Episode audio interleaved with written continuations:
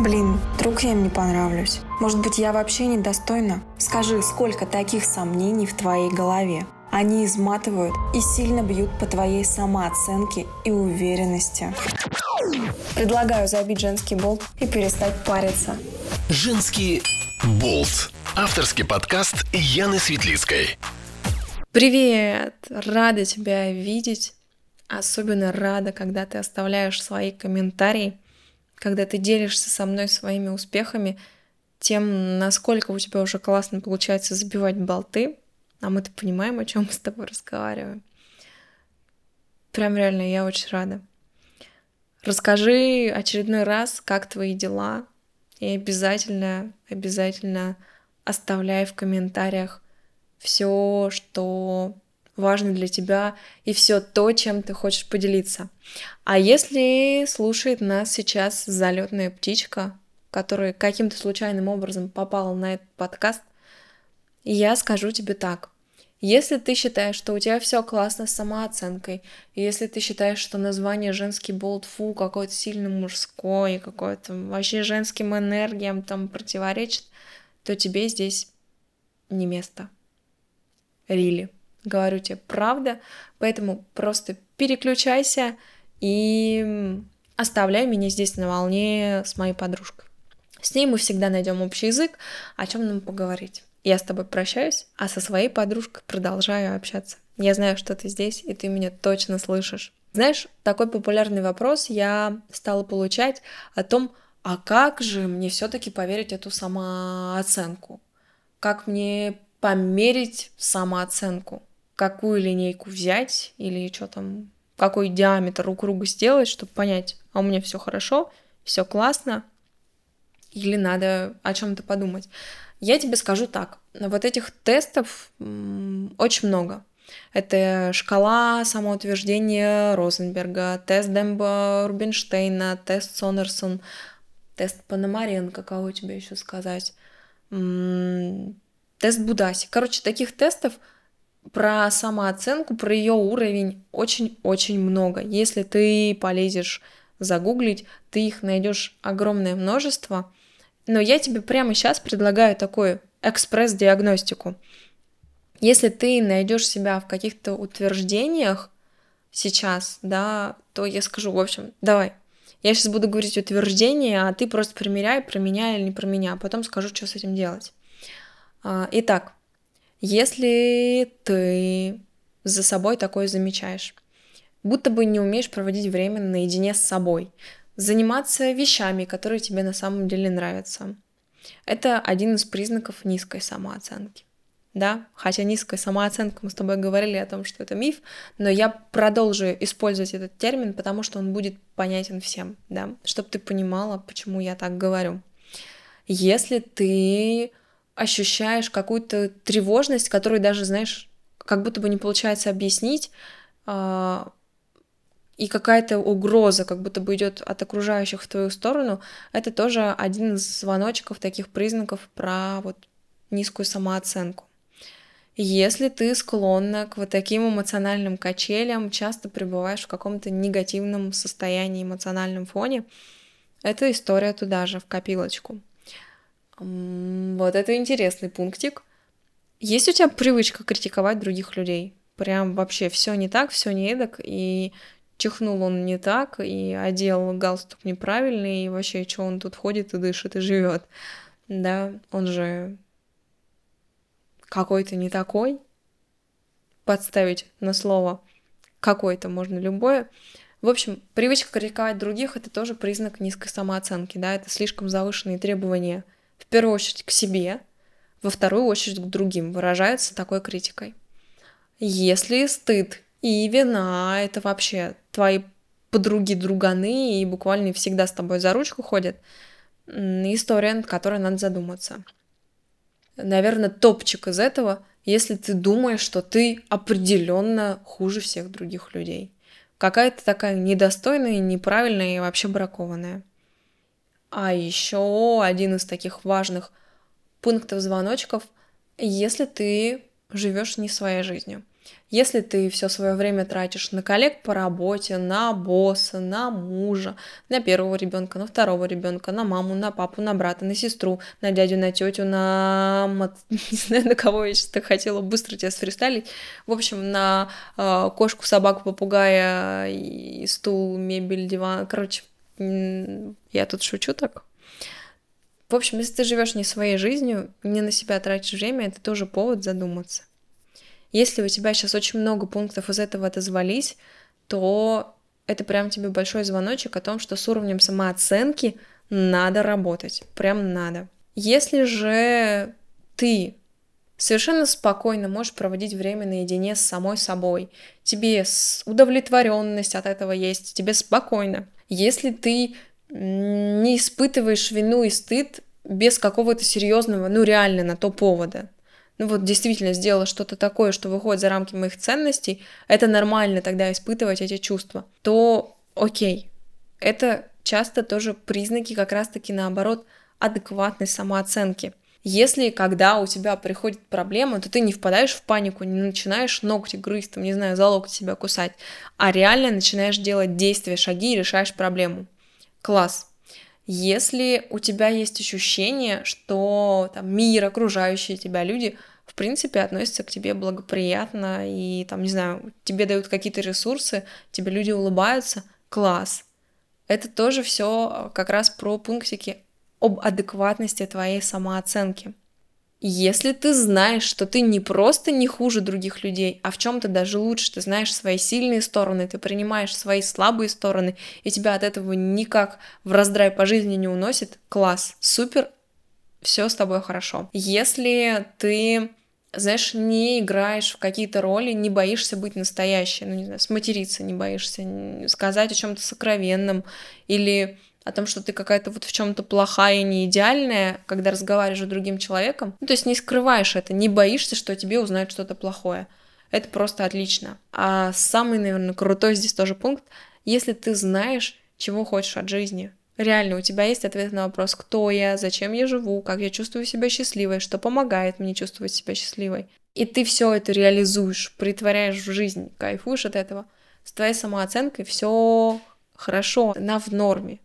Вот сейчас просто почувствуй, где больше тебе отзывалось, в первой части или во второй, да, здесь может быть такой комплекс, да, как что-то из первой части отзывается, что-то из второй, просто пойми эти звоночки и начни над этим работать. Я повторюсь тебе о том, что самооценка, ты же помнишь, что такое?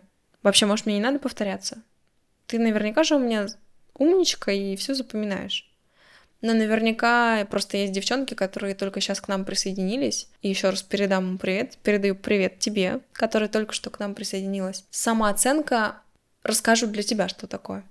Это, по сути, результат сравнения наших действий и ожиданий, которые мы закладывали. И оценить вот этот уровень, да, самопринятия просто такими критериями, типа, «А ты плохой, а ты хороший, ну, не получится, да, мы не в детском саду, и, ну, все, короче, время ушло. Теперь другие категории, высокие смыслы и, и новые чувства, эмоции. Поэтому, если ты, я повторюсь, часто ставишь себе какие-то нереальные цели, завышаешь себе планку, а я напомню тебе о том, что это признак как раз пониженной самооценки, переставай это делать, потому что это ведет к тебя к саморазрушению просто. Самооценка и уверенность в себе, кстати, тоже, да, два интересных понятия, и я хотела у тебя сейчас спросить, ты как думаешь, это одинаковые вообще какие-то понятия, они про одно и то же, или это вообще немножко про разное? Что ты думаешь?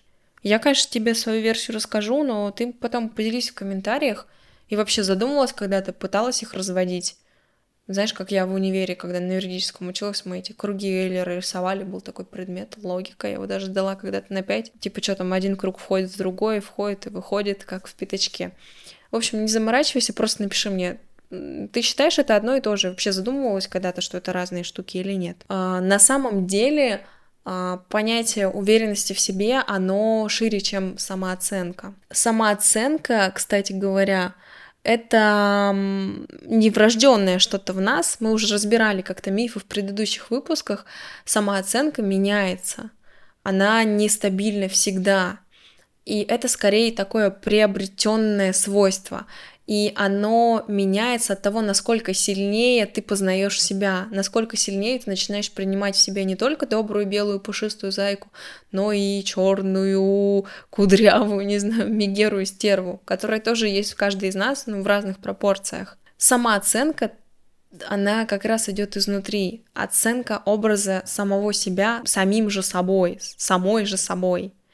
Насколько я там хорошая юристка, блогерка, да. Но я совсем не за феминитивы на самом деле. Я просто сейчас так словно назвала их. А уверенность же, в свою очередь, имеет вообще другую формулу.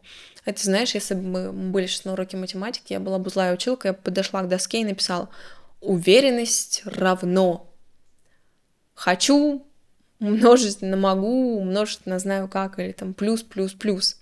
На примере вождения автомобиля. Хочу водить, могу водить, у меня есть машина, у меня есть права, знаю, как водить, потому что уже водила, уже попала в какие-нибудь там три аварии, поэтому я чувствую себя уверенной в этом, чувствую себя уверенной в статусе водителя. Понимаешь, о чем это? как это разнится. А сама оценка здесь, в том числе, например, в статусе водителя, она может меняться так. Ой, сейчас э, пролечу, пройду какую-нибудь гонку гоночную трассу, какую-нибудь, не знаю, на каком-нибудь красном кольце в каком-нибудь городе э, за 2,7 там, секунд а, да, есть такое ожидание про себя. Ну вот я такой спиди-гонщик, я все быстро умею, и вообще у меня все классно. В итоге, например, получается, что действия, которые ты там сделал, не знаю, привели к тебе, потому что ты приехала не за 2,7 секунд, а за 3,5, и все расстроилась. Все, я уже не очень-то такой, так себе водитель. Самооценочка здесь такая, пью, упала. Да? Понимаешь, но от этого ты не потеряла уверенность в том, что ты вообще водитель, уверенный водитель, в том, что ты умеешь проходить препятствия, быть в безопасности за рулем. В общем, это разные вещи. И в самооценке, я тебе здесь вот повторюсь еще раз, нет компонента других людей. И в уверенности, кстати, тоже нет других людей. И важный болт, вот самый важный, один из важных, который надо тебе научиться забивать прямо сейчас, прямо сегодня, это мнение других людей особенно люди, которые токсичны, которые тебя отговаривают, которые не верят не то, что в тебя, они в самих себя не верят, их вообще просто надо из своего окружения вычищать. И ты не одна такая, у кого такие люди есть. И когда ты будешь меняться, и, наверное, может быть, ты уже это чувствовала. Кстати, расскажи мне про это. Когда ты начинала какие-то изменения в своей жизни, отваливалось ли в эти моменты твое окружение? Менялось ли оно? Замечала такое? Я хочу тебе рассказать эм, о некоторых женщинах, которые, несмотря на чужое мнение, все равно шли к своим целям, и что в итоге с ними происходило. Ну, это популярные женщины, наверняка ты их знаешь. Если ты знаешь еще какие-то такие истории, то я попрошу тебя поделись ими в комментариях, чтобы я тоже могла их осветить, могла ими поделиться.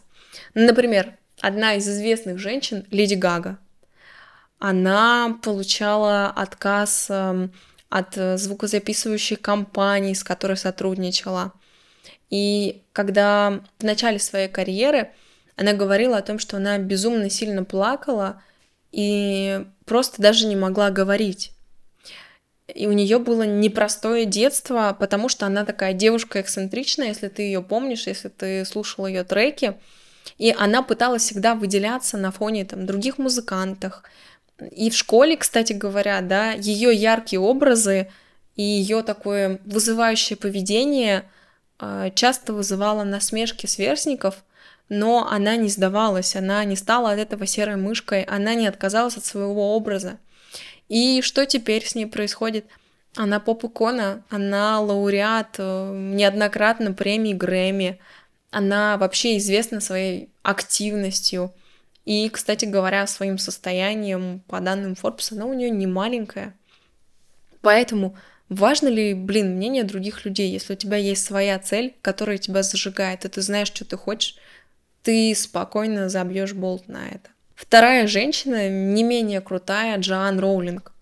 А, когда она начинала писать первый роман «Гарри Поттер», она была матерью-одиночкой, живущей на пособие. И тем, кто сейчас об этом узнает, а, да, и знаком как раз просто именно с ее произведениями, всегда сложно поверить в то, что известность к ней пришла не сразу.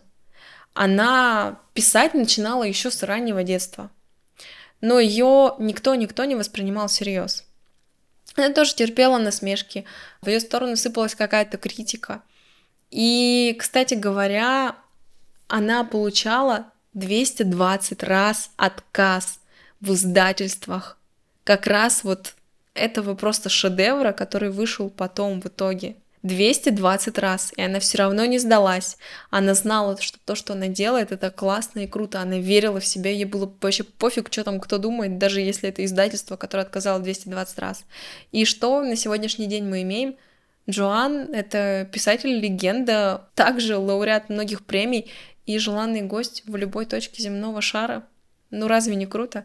И всего-то просто забить болт на чужое мнение. Еще одна крутая женщина, и, наверное, каждая мечтала выйти замуж в свадебном платье от Веры Вонг. Она сама, кстати говоря, да, вообще как она пришла именно к такой свадебной моде, она получила предложение от своего будущего мужа в 1989 году. И на тот момент она уже реально шарила в мире моды и понимала, что если она купит платье в магазине, то она увидит еще кучу-кучу аналогичных платьях на других женщинах, с чем она никак не могла смириться, и поэтому она в тот момент приняла решение создавать свадебные платья сама. И ты знаешь, она не прогадала, потому что я уверена, что ты слышала о ней. Все самые известные невесты Америки, пожалуй, стали к ней обращаться. А когда-то Вера Вонг не смогла попасть в Олимпийскую сборную США по фигурному катанию. Это было в 1968 году, и как раз-таки потом она сменила, да, вот эту свою амбицию, ну, как будто бы сменила на самом деле, тем, что стала редактором Vogue, и вот потом ушла в такой свадебный дизайн свадебных платьев, свадебный бизнес. И, кстати говоря, она нашла другой способ вернуться в фигурное катание и реализовать свою мечту. Как думаешь, какой? Она создает костюмы для чемпионок, да, олимпийских по фигурному катанию. И Вера Вонг э, в США, да, вошла в такой зал славы и была удостоена за вклад в спорт в качестве художника по костюмам для фигурного катания. Хотя в нее тоже не поверили, да, в то, что она как-то может быть причастна к такому красивому спорту, как фигурное катание.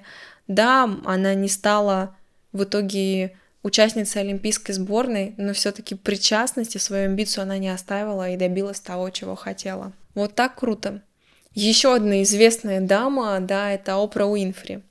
Она вообще была буквально со скандалом уволена со своей первой работы на телевидении – потому что слишком много эмоций вставляла в свои рассказы. Как-то сообщая об очередном урагане, который пронесся над Калифорнией, она еле сдерживала слезы, ее голос дрожал, а когда речь шла о понижении ставок на бирже, она так за все искренне переживала, и ей потом, позже, этот дар принес успех и деньги.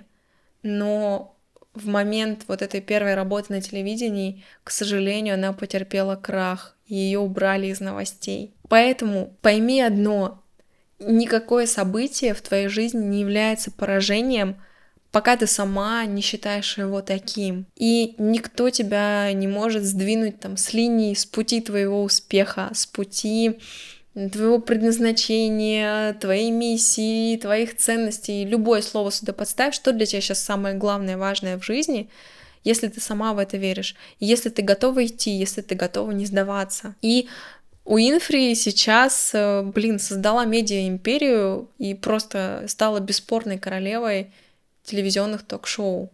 Ее состояние тоже Forbes оценивается немалыми суммами. Есть еще одна крутая женщина, которая, может быть, ты даже не слышала, и я сейчас тебя просвечу, просвещу ну, главное, не просвистеть бы. Это парижанка Эрминея Кадоль. Интересное, да, у нее имя. Это женщина, которая в 1889 году представила публике женское белье нового типа. Бюстгальтер. Она просто решила отрезать часть корсета, да, вот именно с тех времен таких, да, со средневековья. И вот так появился легко, кажется, бюстгальтер. Вот такой вот ноу-хау придумала Эрмине. И э, как ты думаешь, сразу ли его все оценили? Ну, я тебе скажу нет. Долгое время бюстгальтер был непопулярен как элемент одежды и смотрели на разработчицу достаточно косо. Но она была в себе уверена, верила в свое изобретение, и что?